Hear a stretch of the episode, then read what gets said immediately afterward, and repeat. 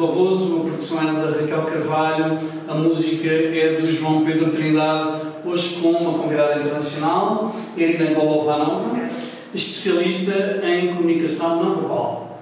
Bem-vinda. Obrigada. Muito Obrigada pelo convite. Muito obrigado por ter aceito o nosso convite, é uma honra uh, podermos uh, tê-la aqui no nosso programa, no nosso podcast. A, pergunta, a primeira pergunta para começar, já que estamos em tempo de guerra e é inevitável falarmos disso, tem a ver com o nível da comunicação. E eu queria perguntar, um, dado que é especialista na área, quais são os traços diferenciadores da comunicação entre o Presidente Putin, o Presidente da Rússia, o Presidente Zelensky e o Presidente da Ucrânia, dado que eu sei que conhece certamente e estuda há muitos anos um, a forma de comunicar do Presidente Putin, que tem questões muito específicas, um, até porque ele já é presidente, foi presidente dois mandatos, depois primeiro-ministro, agora novamente presidente, e depois a diferença em relação ao presidente Zelensky, que é outra geração, outra forma de comunicar. Tem toda a razão, que são dois estilos completamente diferentes e comunicação, falar de comunicação nesta guerra entre a Rússia e a Ucrânia não é inevitável. Nós vamos sempre falar sobre a comunicação, porque a comunicação é uma peça fundamental daquilo que está a acontecer. Até nós podemos falar de uma guerra no terreno que está a acontecer e ao mesmo tempo uma guerra de comunicação. Eu até diria nem tanto de informação, mas é precisamente de comunicação. E uh, se nós falamos uh, dos dois líderes que representam, no fundo, esta comunicação, são dois estilos completamente diferentes. Começando por Zelensky, eu diria, é informal, com comunicação regular e muito consistente na sua mensagem. Que quero dizer informal? Tem a ver com a roupa que ele usa, tem a ver com uh, os meios de comunicação que ele usa, que são que é um telemóvel, a distância normal e os stories, por exemplo, eu fui ver ele só nos últimos 24 horas, já colocou 24, uh, 24 horas, 4 posts no Instagram o que diz que é muito regular, ou seja, informal, regular e uh, consistente, porque a mensagem é consistente, é como se diz uh, um governo, uma voz e uma mensagem. Agora, uh, e depois já também é uma curiosidade que esta comunicação acontece tanto para externo como para interno, público interno. E eu até aqui nem diria o que é mais. Parece que é de igual, igualmente importante, tanto público interno como público externo. Agora, se nós olharmos para Putin, eu disse, ah, são dois estilos completamente diferentes. Porquê? Porque é o oposto. Se o Zelensky é informal, o Putin é muito formal. E não consulta a internet, não é? É isso mesmo. Ou seja, ele é formal já na sua forma de estar vendo sempre de facto o gravado, que é um atributo muito formal. Nós vemos aquela distância, a forma como organizam o espaço, aquelas mesas, ou seja, eu estou cá, estou lá. Ou seja, esta distância, formalidade, um, nós vemos que ele aparece sempre com uma. não aparece sozinho, porque há sempre quem, quem o protege e é formal. Depois, a comunicação dele é pontual porque, e quase parece o mundo que está à espera quando ele vai falar. Muito bem, está, toda a gente estava à espera do discurso do dia 9 de maio. Falou. Uma semana falámos sobre isto. Depois, ah, no dia 15 de julho vai haver o, o encontro lá em Duma, no Parlamento. Ah, ok, estamos todos à espera. espera. Ou seja, é pontual, ele não mima as pessoas com as suas comunicações e espero destas comunicações. E depois, a mensagem em si não é consistente, ao contrário do, da comunicação do Zelensky. Eu disse que a comunicação do Zelensky é consistente, o que é que ele diz? Putin não. E porquê que eu digo isto? Porque já houve uma mudança, alteração da, da mensagem que foi passada. Por exemplo, começaram por um, vamos uh, e desmilitarizar a Ucrânia, depois disseram vamos proteger as repúblicas, vamos, hum, não, vamos contra a expansão da NATO e uma das últimas mensagens foi que afinal nós temos um papel de Pedro Grande. E esta aquela comparação que ele fez com a guerra, a guerra, guerra do século XVIII e que durou 21 anos, por isso o que são quatro vezes. Pronto. Então, nós estamos a ver que são dois estilos de comunicação completamente diferentes, as mensagens que estão a ser passadas são completamente diferentes. E depois o Putin, hum, a comunicação dele é mais para o público interno. Externamente, pontualmente, ou aquilo que conseguem os jornalistas traduzir, digamos, e levar para o, o outro lado. Porque a comunicação dele é para o público interno, principalmente. Considera que o corte que existiu a nível das cadeias de televisão um, russas terá prejudicado a intenção que Putin tinha? Porque, por exemplo, nós agora não temos acesso a canais russos. Durante um tempo ainda tivemos um, o Planeta, que tem uma designação depois. Uh, um deles tínhamos acesso ainda um até junho, agora não temos acesso a nenhum em Portugal. A União Europeia proíbe agora o acesso a canais de televisão russos.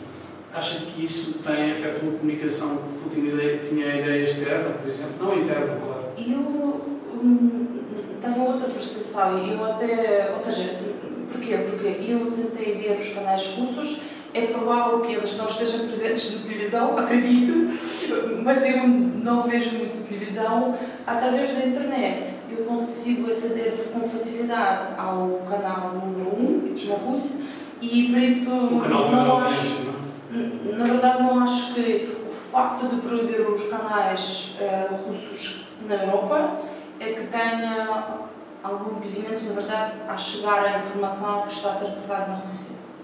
Uh, internet ninguém cancelou, ou seja, eu próprio pessoalmente fiz a experiência e consigo aceder ao site oficial do canal 1 através seja, do computador e por isso não acho que isto seja um problema.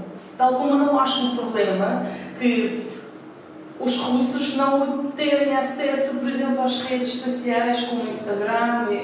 Não acho também um problema. No início falava-se imenso disso e que até houve assim uma opinião que os russos, coitados, estavam sem acesso à informação. Eu não acredito nisso, porque eu consigo, continuo a seguir algumas pessoas que já segui há muitos anos no Instagram, ou seja, este acesso existe. Uh, Telegram é uma rede que ganhou grande uh, peso uh, na comunicação entre os cursos, por isso não acho que é uma questão de falta de informação. Aquilo que eu disse no início, não é bem uma guerra de informação, é uma guerra de comunicação é quem é mais convincente, em quem eu confio mais, é aquela decisão, aquela avaliação que nós fazemos, em quem eu confio, é quem é mais convincente, é quem é mais credível. Certo, certo. É mais credível. Eu perguntava se, a nível dos traços diferenciadores agora, a nível de regimes, uhum. embora sejam regimes que estão muito pessoalizados, no Ocidente também isso acontece, quem lidera acaba por ser o rosto do regime, no caso do regime russo, o Presidente Putin, no caso do regime ucraniano, o Presidente Zelensky, mas eu perguntava-te se há traços também diferenciadores a nível dos regimes ou são só mais as lideranças é que fazem os regimes neste caso? Sim, nós aqui, eu acho que é, é assim, eu não sou uma pessoa especialista em política. Agora, por aquilo que eu vejo, que leio, o regime que está agora, pelo menos ah, nos últimos até meses ou anos, até já anos, é a ditadura que está assente em medo. E não digo isto só porque me parece, mas pelas leis que saem a com, com maior regularidade do que a comunicação do próprio Putin e com uma, tem, tem grande peso. Por exemplo, aquela lei que entrou em vigor logo no nono dia depois da guerra começar, hum, é uma guerra contra distribuição da informação falsa sobre a guerra ou sobre a operação especial que está a acontecer. Então, o que que diz aquela lei? De 5 a 10 anos. Ou, uh, por exemplo, ou, ou, ou, as pessoas pagam uma multa. Agora, recentemente, tivemos, tivemos uma primeira vítima, 7 de julho, uh, se não, não estou enganada, a primeira vítima desta lei, ou digamos, Alexei Gorinov, que realmente foi condenado para 7 anos de prisão, é um deputado local, Sim. que, na verdade, uh, disse algo que não foi confirmado pelos dados do Ministério da Defesa. Ah. Ah. Porque que eles iam confirmar? E, e a comunicação acha que lá dentro resulta? Dentro da Rússia? Comunicação interna? Eu acho que resulta. Resulta porquê? Porque eu até fiz uma experiência comigo e deixei de ver durante dois dias uh, canais cá. Ou seja, já não via muita televisão, mas mesmo, por exemplo, no YouTube, alguns canais que seguia, alguns comentários, especialistas, conversas, entrevistas. Pronto, deixei. E só fiquei a ver o tal canal russo. No fim de dois dias, a pessoa começa a pensar que, se calhar, se calhar tem razão. E, e aqui é sempre uh, com que é difícil aqui na Europa ter uma outra opinião, tal como na Rússia. Porquê? Porque uh, não vemos todos os canais, nem vemos, por exemplo, imagina um, um português que não fala russo. Vai ler aquilo que lhe foi sugerido, traduzido por um meio de comunicação algum, seja um canal, seja um podcast. E nunca será a partida para o regime do russo ou para a oposição da Rússia? É muito provável que não seja, porque a Europa está do outro lado do murro. Hum, agora, uh, ao só ouvir o canal russo durante dois dias, a pessoa começa a ficar na dúvida. Será que realmente? Será? Será que aquele, aquele discurso tem, um, tem lógica? Uh, por isso, ideal, ideal, e no mundo ideal, nós deveríamos ter acesso a dois tipos de informação para podermos comparar. Mas na prática é muito difícil, especialmente quando falamos de línguas diferentes. Como digo, não é questão de eu não ter acesso a um canal russo ou os russos não terem acesso a um CNN, por exemplo, a um podcast ou outro, perestroika. Não, é barreira uh, de linguagem, de, de língua e, e as taxas de tempo. E também não podemos nos esquecer que a nossa mente engana. Ou seja, nós somos todos vítimas daquele viés cognitivo, aquele viés da confirmação. Se eu já acredito que esta parede é preta e vou procurar as provas, e no fundo eu vou só procurar confirmar que ela é. Não é branca, como está aqui. Por isso. Ou seja, a, nosso, a nossa, os nossos próprios, a nossa forma de pensar, a nossa concepção, já está influenciada pela comunicação que recebemos e o que aprendemos de início. Já. E se, por exemplo, uma pessoa conhece o melhor amigo que é da Ucrânia, ou, por exemplo, um russo cujo avô sofreu no Donbass, ou cujo irmão faleceu, pronto, já, já há esta, hum, esta, digamos, cor emocional, já temos isto emocionalmente, vivemos aquilo depois, quando começarmos a ler ou procurar informação, no fundo a nossa mente vai sempre tentar enganar-nos e procurar aquela informação que vai só confirmar aquilo que eu já acredito. E é muito difícil combater com isto. É, é, é correto? É justo? É normal? Não, mas é o que acontece. Porque continuamos a ser pessoas, humanos, com os nossos problemas e. E os regimes, cada um à sua maneira, aproveitam-se dessa, dessas vantagens Claro que sim. Claro que sim. Aliás, uma das guerras que está a acontecer agora, esta guerra de comunicação, por exemplo, foi bombardeada a cidade de Vinícius. O que acontece? Cada vez quando uma cidade está a ser bombardeada, o que isto causa? Ah, claro, é raiva, toda a razão, ah, do, do povo ucraniano. O que, como humanos, eles querem fazer o quê? Querem Bombardear. Claro, e depois já há um ditado que não fui eu que inventei, mas dizem bom russo é um russo morto. ok? Porquê? Porque, aham, bombardearam aquelas crianças, aquela família, o meu irmão, a minha, ok, a minha irmã. Então, o que eles querem provocar com estes bombardeamentos também é esta raiva, este ódio para os ucranianos. Porquê? Para depois não uh, cultivar, não cultivar, não, não apanhar as pessoas, não guardar as pessoas, é matar logo. E isto é outra guerra que a Ucrânia está a viver, é porque, como um país que está virado para a Europa, que quer seguir uh, as regras, digamos, os valores europeus, não pode fazer isso. Mas é muito fácil cair nisso.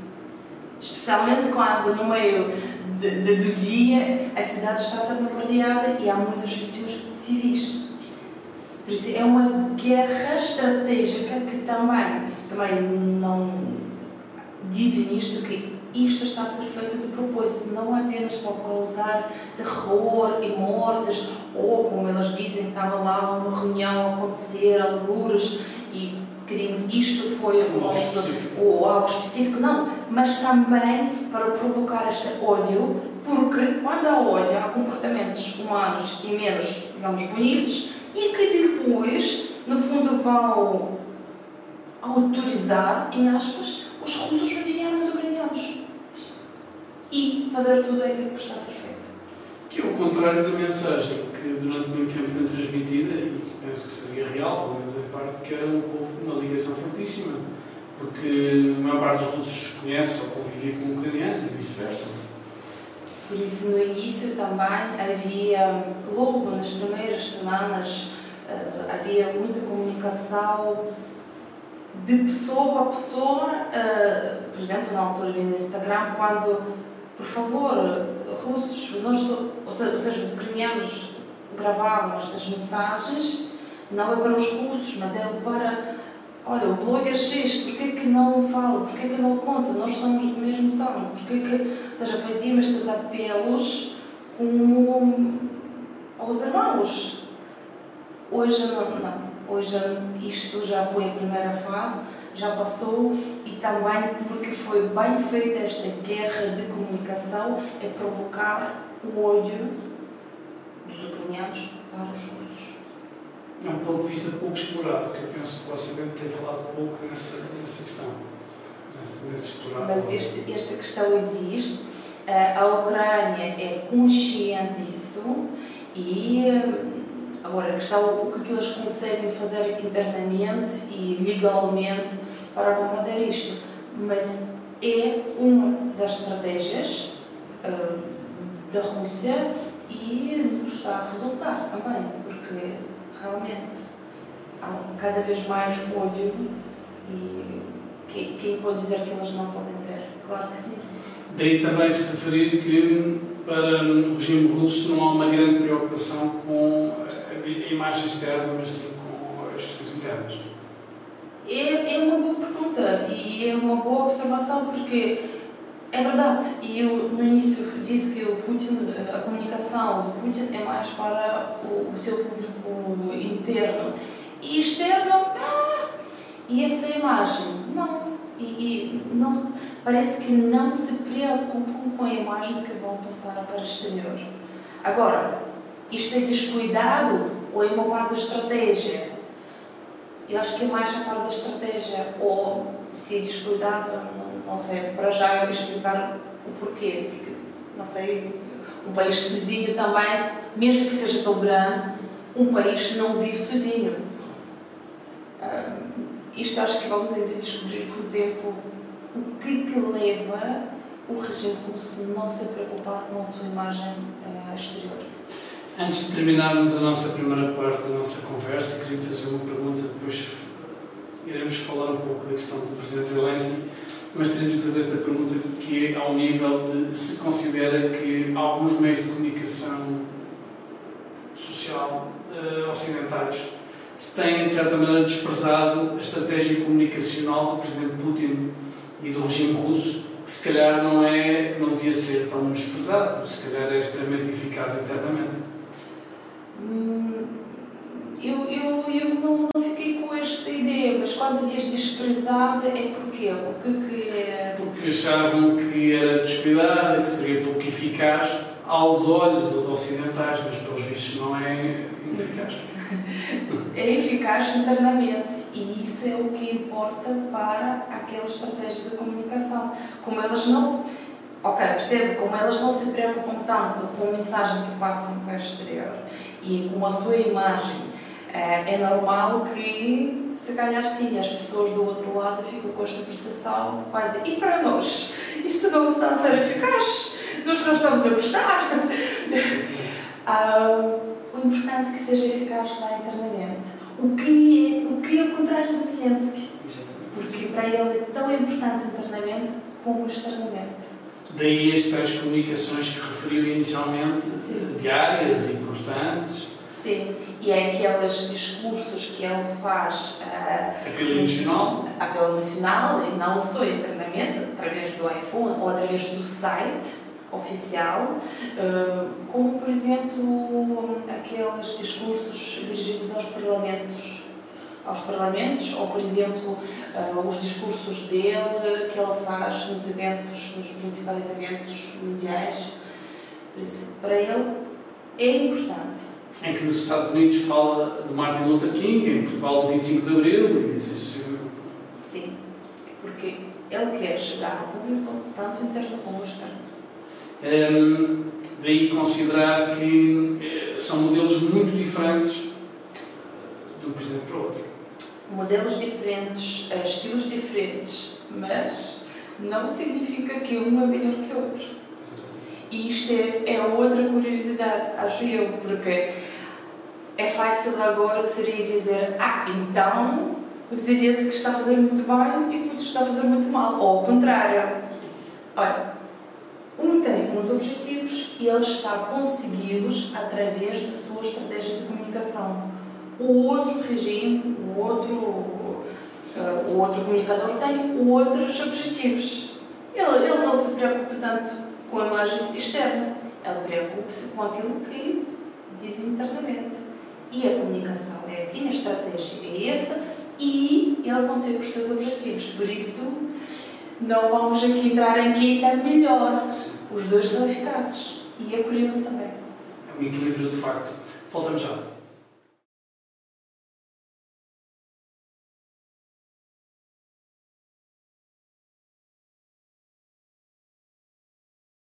Bem-vindos novamente. Hoje com a Irina Golovanova a falar, uma especialista de comunicação e a comunicação em tempo de guerra, que é tão importante.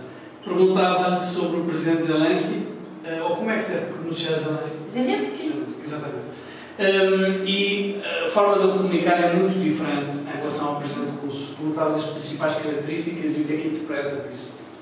É verdade, as questões de forma chamam a atenção, porque a, a forma como esta comunicação acontece tão importante como o conteúdo. E é, trabalho com a comunicação não verbal e é, é interessante. Interessante o que, o quê? Que eu disse no início que é muito informal. E isto vê-se, ok, por um lado, as formas de comunicação que, hum, que ele escolhe, como por exemplo no Instagram, no Stories, e, mas também, por exemplo, na roupa nas cores. Ou seja, tudo é feito para mostrar que eu pareço ser um soldado que acabou de, acabou de, de, de ter um combate. É uma pessoa comum. É uma pessoa comum. Ou seja, e isto foi muito importante. Houve um momento de comunicação que, no fundo, reforçou isto. Foi logo quando a Ucrânia começou a ser bombardeada no dia 24 de fevereiro à noite, ou seja, durante o dia ninguém sabia nada, o que, como, porquê, pelo menos esta foi a percepção, enquanto dizem que sabiam, estavam a ser preparados para isso. E quando à noite ele uh, faz aquele vídeo que tornou-se viral, ele, o primeiro-ministro, um, várias pessoas importantes do governo, e diz que eu estou cá, eu estou cá, eu estou cá. Ou seja, e essa é a mensagem principal que eu estou cá. Talvez o melhor vídeo que ele fez, o mais eficaz, não é? Porque, sim, porque lançou logo um, a, a forma, o conteúdo, tudo foi. O modo que é definir a É, porque é isso que define que eu estou cá, eu sou um de vocês, está a ver como estou a ser vestido, não estou de fato de gravata a mandar aqui os militares, não, eu sou um deles, sou um de vocês dos civis e eu estou cá. E acho que esta eu estou cá contigo, contigo e contigo, isto é o que faz a diferença e que está de acordo com esta imagem informal que ele está a passar. Acho isto. Depois, o, a forma dele, é curioso ver também a gesticulação dele. Eu estava, já conhecíamos de antes e, e agora estamos a ver os discursos dele e vê-se a diferença. A diferença é que ele está mais contido. Mais, ele não deixa de ser expressivo, mas ele é muito mais contido. Agora, isto faz parte da estratégia de comunicação e ele faz esta alteração, já que um ator também. Certo? Ou realmente, e isto acontece quando há os acontecimentos muito graves ou fortes que nos afetam, pode ser a morte de alguém, pode ser o nascimento de filhos, às vezes basta trocar o emprego ou mudar o país, ou seja, algo que mexe muito connosco, nós alteramos a nossa forma de estar. E pode ser também por isso, ou seja, eu não sei assim, só, não sei dizer o que, que, o que, que está aqui, mas sem dúvida a forma dele de comunicar mudou desde 2019, 2020 para agora. Ele é mais contigo. Contudo, eu disse que ele não deixa de ser expressivo. Porquê? Porque ele continua a compensar este contido nos gestos, nas, nas suas expressões faciais e na sua voz. Ele é muito expressivo. E uh, o facto de ele ser expressivo na fase também é uma particularidade porque as pessoas expressivas, isto não fui eu que disse, isto mostram os estudos, conseguem criar ligação com as pessoas com maior facilidade. Por isso, quando os meus clientes dizem, Orina, mas eu sou tão expressiva, expressiva, tudo passa na face, eu digo, depende, trabalha com as pessoas, então está tudo bem. Porque conseguimos criar ligação mais facilmente quando somos mais expressivos. E é uma arma que ele tem, de forma genuína, não é? Forma genuína, ou ele. Sim, eu, eu, eu acredito que isto é genuíno. Agora, há quem pode dizer, mas ele é um bom ator, ele está a fazer um boneco. Olha, se está a fazer, está a fazer muito bem. O importante não é. O importante é o resultado. E ele realmente é uma máquina de comunicação. Até eu, no outro dia, estive a ver os comentários por baixo de algum dos vídeos dele e já, não é já, mas aparecem às vezes comentários, oh, outra vez ele, nunca se cala, sempre, sempre a falar. É assim, isso não é bom também. Nós dizemos às vezes que ou as pessoas gostam ou não gostam. Quando nos encontramos alguém, ou gosto ou não gosto, ou ah, não me lembro dele. Olha, destas três, o pior não é quando as pessoas odeiam. É o pior é quando não se lembram. E o papel dele e toda a comunicação dele agora é para não se esquecer. Não se esquecer, porque a verdade também tem que ser dita, as pessoas habituam-se a tudo. Quanto tempo houve uma guerra em Afeganistão? Quanto tempo, quantos anos havia a guerra em Síria, Iraque? As pessoas depois já estão a ah, pois, faz parte do nosso dia a dia. E o papel dele é fazer com que ninguém se esqueça. Por isso, então, da forma é voltar tal postura, mais contido, expressões faciais e a voz. Usa muito bem a sua voz. Talvez, será que podemos dizer que ele é que é o primeiro grande comunicador eh, do século XXI, ou mais moderno, utilizando as técnicas mais modernas? Porque além da televisão ou da internet, ele utiliza dentro da internet, dentro da televisão, as redes sociais, talvez como ninguém, não é? e com uma facilidade imensa para um presidente sem dúvida, Zelensky vai ser sempre um caso de estudo. Ou seja, vai ser, está a ser agora, e com certeza os nossos filhos e os netos ainda vão estudar aquilo como case study. Como, por exemplo, os, as faculdades de, de 5, 10 anos atrás estudavam o Obama.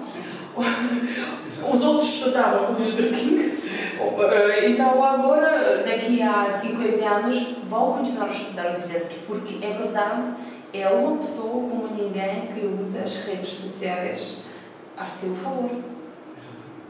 Mesmo em detrimento de o que alguns críticos dizem da substância não ser a mesma de antigos dirigentes, como o Churchill, ou de Gaulle, ou o Presidente Roosevelt, em que dizem que o Presidente Zelensky não tem essa componente ideológica ou essa substância política, mas compensa com uma comunicação extraordinária. É interessante. Acho que os tempos diferentes exigem líderes Diferentes. e comunicação diferentes. Sim, exigem líderes diferentes. E estes líderes vão sempre adaptar a sua comunicação. Como que nós podemos dizer que o Zelensky não faz o mesmo que o Churchill? O Churchill não tinha Instagram, o Churchill não tinha internet na palma de mão, por isso eu acho até injusto comparar. Agora, dizer que Zelensky falta-lhe ideologia que o Churchill tinha, não, não concordo. Ele tem ideologia, ele sabe o que está a fazer, o que está a comunicar e tem uma estratégia feita para comunicar isso. E que, foi, e que de facto tem sido extremamente eficaz no sentido de, pelo menos, chamar o Ocidente para a causa ucraniana. é? Sim, eu lembro-me hum, falar com um tenente-coronel que já é reformado e ele disse uma vez. hum, Lembro-me, primeiro ele disse no início da guerra, quando eu cheguei, a, estive com ele e ele disse: Pronto, se calhar a Ucrânia deveria, para evitar uh, as baixas civis, uh, render-se o mais depressa possível. Passaram três meses, fui encontro-me outra vez com ele e digo: Então, a Ucrânia não, não está a fazer aquilo que pensava. Ele disse: Pois, uma coisa eles fizeram bem, eles fizeram com que o mundo e o Ocidente hum, pensasse na Ucrânia como uma nação, assim, um povo. E sim, ou seja, se calhar alguém está a ouvir agora e vai dizer, mas sempre fomos. Não discuto isso, sempre fora, mas a imagem para o exterior não era desta, desta maneira forte. E agora sim, já ninguém tem dúvidas que é um país soberano, é um povo diferente, é um povo que tem os seus valores, tem, ou seja, se alguém tinha dúvidas, a partir de agora, de agora, deste do início da invasão, ninguém tem. Ou seja, eh, no fundo, ganha cada vez mais crédito dentro da sua nação, dentro do seu povo, por ser um resistente. E essa imagem tem passado. Esta e eh, lá fora também, ou seja, aquelas pessoas que se calhar nem sabiam onde a Ucrânia era do mapa, ou que, língua elas falavam, por exemplo. Em, agora já toda a gente sabe onde é a Ucrânia, quem são estas pessoas e qual é coragem elas têm em defender eh, os seus territórios. Hum, eu estava aqui a lembrar que é interessante nós falarmos da forma do Zelensky e que acho que também é curioso eh, dizer que o Zelensky faz a sua comunicação maioritariamente à distância, online. E acho muito curioso, porque lembro-me quando começou 2020, a pandemia, muitas empresas começaram a passar para eh, trabalho remoto e tanta confusão, e ai, não é a mesma coisa, e eh, não se cria proximidade, e não. E agora já é normal. Além do normal, o Zelensky mostrou que a história do remoto pode ser tão eficaz como o presencial. Não tem nada a ver com o formato, tem a ver com a mensagem e a forma como eu vou entregar esta mensagem. Não tem a ver se eu vou falar com o meu cliente por WhatsApp, ou quer dizer, ou por Zoom, por exemplo, ou Teams, ou presencialmente. Não é isso que faz com que o cliente não adira ao produto ou serviço é a mensagem, é a forma de entregar. E o Zelensky, todos os discursos que ele fez para os parlamentos eram online, através do Zoom, ou não sei a plataforma que eles lá usam, ou aqueles discursos que no fórum e nos encontros em Davos eh, eram online. Tem discursos presenciais? Claro que tem. E aqueles encontros com os líderes ocidentais? Não, mas ele consegue ser eficaz remotamente.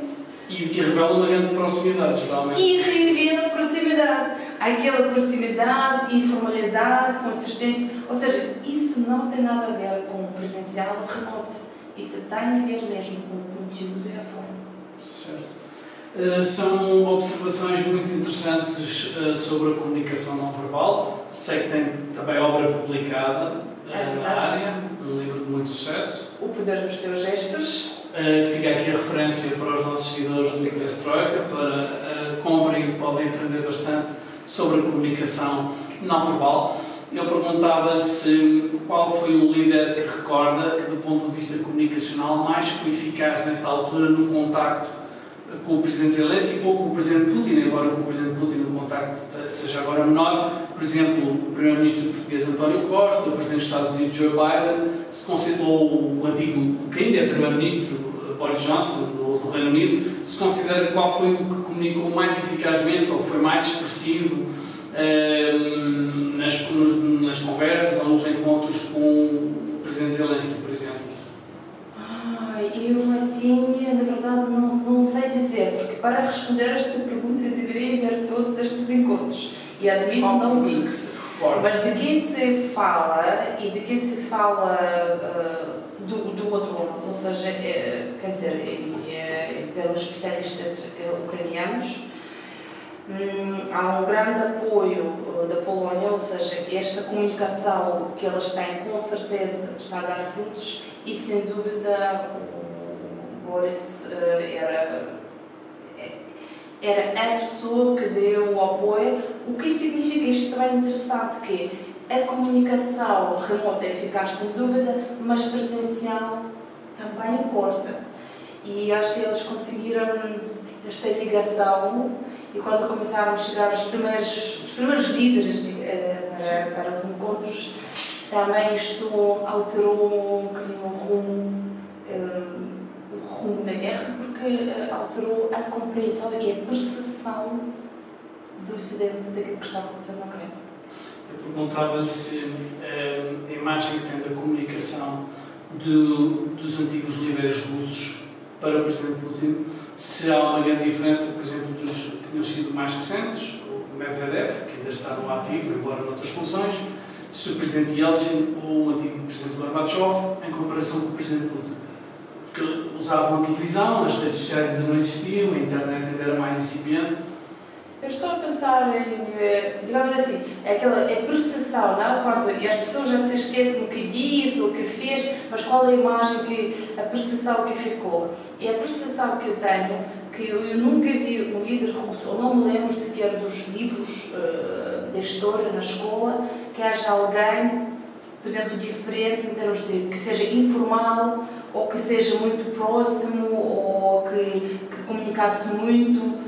E acho que elas todos uh, são muito. Esta, esta distância sempre existia, desde sempre. Uh, como o Tsares, existia esta distância, como depois existia a publicidade, depois o mesmo Gorbachev. Há sempre esta distância. E isto, claro, que é característico do regime que a Rússia e hum, por isso, respondendo à sua pergunta, não, nenhum líder me chama assim como esta foi diferente. Russos. Uh, acho Agora, que são se aproximar do povo. Está bem, mas por exemplo, se calhar por eu era ainda muito pequena, não me lembro assim dele de, de criar, ou seja, não, não me lembro dele como uma pessoa muito próxima, digamos assim. O presidente Yeltsin já tinha um comportamento também que nem sempre ficou a melhor imagem dele devido já a questões de Sim, mas que depois também a imagem foi danificada por causa dos outros hábitos dele, ou seja, é, o importante aqui é, é, esta distância que sempre havia. E é curioso, agora estou a lembrar-me, é, trabalhava numa estrutura institucional e do governo, e era esta distância até ao nível local é muito grande, ou seja, existe um chefe que tem o gabinete lá no meio, ou seja, no, do corredor, e para entrar lá, ou tens que ser chamado. E se, se, se for chamado, é com muito cuidado e bater a porta e esperar que chame. Ou seja, este distanciamento da hierarquia está presente. Estava sempre presente, tanto ao nível do governo, como lembrando também local. Será que esse, é, a estratégia do Presidente Zelensky também passa por se querer diferenciar muito de algumas características que ele entende da Rússia ou do regime russo e que ele conhece também bem? Olha, pode ser, podia ser. Não sabemos o que, que foi por trás desta estratégia, porque que foi escolhida, não? mas é uma das hipóteses muito legítimas. Será que se quer, ao, se quer também aproximar do Ocidente, tem uma imagem que o Ocidente é um pouco mais estendido, descontraído? E é menos hierárquico. Claro, varia de país para país, mas, eh, sim, de forma geral, se a Rússia mais distanciamento e mais de cima para baixo, a Europa tende a ter uma. como o governo, ou seja, governam as pessoas mais mesmo assim, mais assim, não é? Pode ser. Pode ser que Zelensky queria fazer isso, ou pode ser porque acha que é o mais correto. Sim, sim, sim. Uh, talvez seja um misto das duas, é uma reflexão que deixamos para os nossos seguidores. É, é provável, é provável. Antes de terminarmos, tenho de perguntar que técnicas é que considera que vão evoluir nos próximos tempos. Eu sei que é muito difícil fazer futurologia, estar a prever, mas que técnicas é que de comunicação, ainda mais neste contexto de guerra, mas no contexto geral, que vão agora evoluir nos próximos tempos? Ah, eu estava a pensar nisto porque estou a pensar, é muito engraçado observar o que os líderes fazem, mas é sempre aquela questão e o que é que isto traz para mim. Ou seja, para mim, como para, não é para a minha vida, mas para mim como pessoa comum, e acho que hum, o que vai acontecer, vai haver mais vídeos, uh, vai haver mais comunicação, esta comunicação não preparada, quando eu souber o telefone, gravo e falo. Não significa que ela tem que ser descuidada. Não estou a falar disso, ou é só falar por falar, mas esta. Informal. Informal e esta rapidez é no momento. Isto pode ser uma das uma das características que vamos assistir e até se calhar podemos começar a adotar para depois não ficarmos para trás. Sem dúvida, sem dúvida. E talvez esta guerra também marque isto, não é? Sem dúvida. Essa viragem. Sem dúvida, porque uh, Zelensky mostrou-nos que a comunicação pode ser remota e eficaz, pode ser informal e continua a ser eficaz, não estraga a imagem do líder, porque há essa percepção que o líder tem, tem que ficar bonito, com câmeras, com luz. Não, afinal não. E é comunicação no momento. Perguntava para, antes de terminarmos mesmo, se considera que, eh, tal como disse, esta comunicação pode ser aparentemente informal, mas pode ser toda ensaiada e construída de forma bastante meticulosa, com muito pormenor, certo? Existe uma estratégia. É preciso ter uma estratégia. E esta estratégia existe, existe no caso de, de, de, do Zelensky. Mas depois da execução desta estratégia pode ser a, a, a tal pontual, informal, uh, no momento. Não significa que oh, apetece-me agora falar, vou falar. Não, isto faz parte da estratégia que tem este tipo de execução. É muito importante também, agora estava também a pensar que há esta percepção, por exemplo, nas profissões, eu vejo que se algo vai para online, quase perde credibilidade. E isto ainda existe. E sinto isto. Por exemplo, os médicos raramente publicam o que fazem, uh, nem todos fazem, e parece que se for para o ar, hum, se calhar não é tão credível. O Zelensky está a mostrar que, não, não, pode estar num momento informal e não, não, não deixe de ser credível. É uma revolução também a esse nível. E provavelmente estamos a assistir ao, ao nascimento de novo tipo de líderes, porque hum, provavelmente vamos ter mais líderes das empresas, eh, mais a seguir, que vão fazer o mesmo, porque hoje em dia, ah, se calhar não, a minha reputação, hum, e se eu disser alguma coisa mal, hum, vou sair mal, não, se calhar não. É o departamento de comunicação é que trata. Hum, nós estamos a ver o exemplo bem sucedido, no caso de Zelensky, que usa a comunicação e os meios disponíveis ao seu favor e hum, é muito provável que estamos a assistir ao nascimento de, uh, de novos, de novo tipo de liderança. Notável, de facto. Queria agradecer imenso. Espero que daqui a uns meses, com o desenrolar da guerra, possamos refletir novamente sobre esta temática tão importante e agradecer imenso. Muito obrigado pela presença. Obrigada. Convite. Muito obrigado. Até breve.